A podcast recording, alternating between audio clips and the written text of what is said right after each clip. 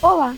Esse é o Que Teoria Drops, pequenas introduções sobre autores da teoria da comunicação. E no episódio de hoje, vamos falar sobre a introdução do livro Consumidores e Cidadãos, de Nestor Garcia Canclini, intitulado como Consumidores do século XXI, Cidadãos do XVIII. Nestor Garcia Canclini nasceu no ano de 1939 em La Plata, na Argentina. Ele é um cientista social e antropólogo, graduado e doutorado pela Universidade de La Plata. Já lecionou em diversos países, como Argentina, Estados Unidos, Espanha e o Brasil, na Universidade de São Paulo. Em 2014, ele ganhou o Prêmio Nacional de Ciências e Artes do México, onde mora desde 1976 até hoje, aos 81 anos de idade. Suas principais obras são As Culturas Populares no Capitalismo, Culturas Híbridas e Consumidores e Cidadãos. Essas obras tratam de temas como sociedade, consumo, culturas e modernidade, buscando a relação entre esses elementos. O texto de hoje é objetivo, bem estruturado e com visão sociológica e política, realizando argumentações sólidas.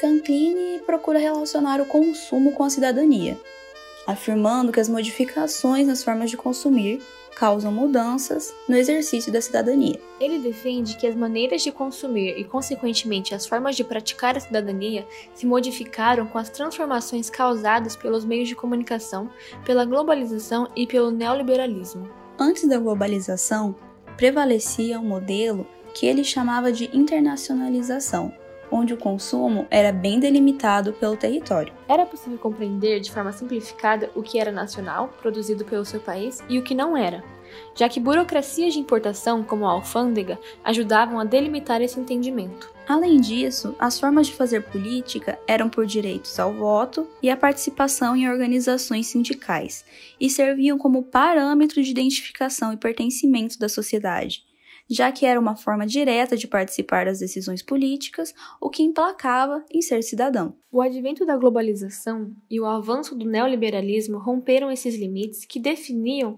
o que era ser cidadão, que se fragmentou através do consumo, tornando práticas sólidas em práticas multifacetadas, transformando os bens que você pode possuir em nichos e confundindo a prática cidadã.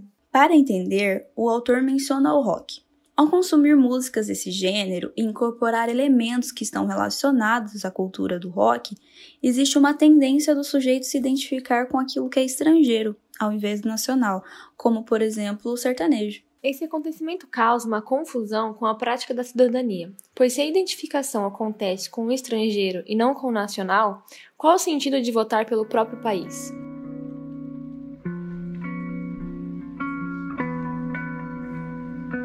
Desta forma, os direitos de voto e a participação sindical, que antes permitiam que os indivíduos se identificassem como cidadãos no modelo de internacionalização, se tornam insuficientes na globalização. Isso é somado a outro sintoma. Quem só consome não determina o que é produzido e distribuído. O consumidor só tem direito de consumir aquilo que está à sua disposição e aquilo que sua renda permite adquirir.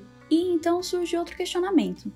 Se a prática da cidadania está ligada ao consumo, como o indivíduo que não pode consumir por motivos financeiros se identifica e participa das decisões da sociedade? Assim, as decisões políticas sobre o que pode ser produzido e distribuído fica restrito somente às elites, como era no século XVIII com a participação política do voto e dos sindicatos. E como consequência, ele explica que ao transformar o consumo na principal prática da cidadania, a desigualdade surge como um abismo na sociedade. Isso se dá pelo fato de alguns objetos serem exclusivamente de consumo e espetáculo, ou seja, é cidadão aquele quem tem maior poder de compra e quem não tem apenas observa e deseja, sem o direito de exercer a política.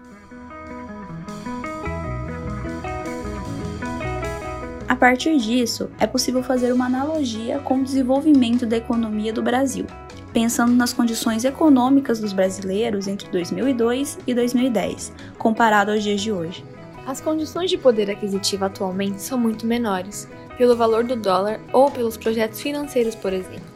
Nesse sentido, o consumo e a cidadania dentro do neoliberalismo é algo instável, ambos foram dados e ambos podem ser facilmente retirados. Portanto, Concline propõe aceitar a globalização, as novas formas de consumir e repensar a forma como o neoliberalismo organiza tudo isso dentro deste novo mundo pós-moderno. Esse foi mais um episódio do Que Teoria Drops, produzido pelos alunos Arthur Galete, Cauã Briz, Isabela Amaro, Camila Wilhelm e Isabelle Teixeira, no segundo ano do curso de Comunicação e Multimeios da Universidade Estadual de Maringá. Até mais, galera. Tchau, tchau.